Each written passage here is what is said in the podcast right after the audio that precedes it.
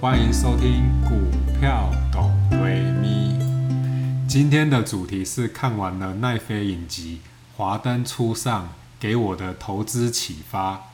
今年初看完了奈飞所推出的作品《华灯初上》，我相信是一部非常脍炙人口的作品。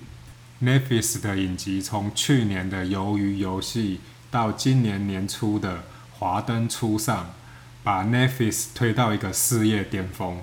这期间，Netflix 更是推出了许多热门又畅销的作品。《华灯初上》本身是一部充满情感及爱恨情仇的作品，但为什么 Netflix 股价从去年的十一月份高点接近七百块，却一路的破底？他拍出来的作品有退步了吗？无法吸引观众族群的共鸣吗？显然都不是。Netflix 在这段期间还是一直推出很优质的作品。我们知道股票的价格是由买方跟卖方的力道去决定的。股票本身是没有情绪的，情绪是投资人给予的，所以股票的价格可以说是由情绪堆叠而成的。当人们对于一档股票非常的乐观。所以，乐观的气氛一直堆叠堆叠，而造成股价一路的上升。相对的，当一档股票人们给予的情绪是非常悲观的，它就会一路一路的走跌。有些股价会脱离基本面，就是人们给予的期望非常的高。股票本身的价格是没有对错的，都是透过投资人的交易去决定的。台积电会因为股价下跌，你就去说它是一间不好的公司吗？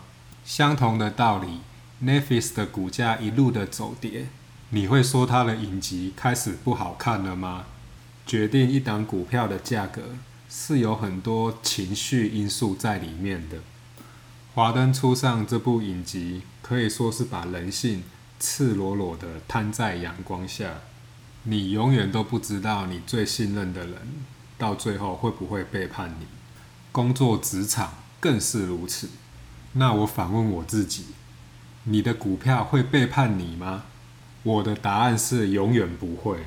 你的股票赚了多少钱，它就是会等比例的配息给你。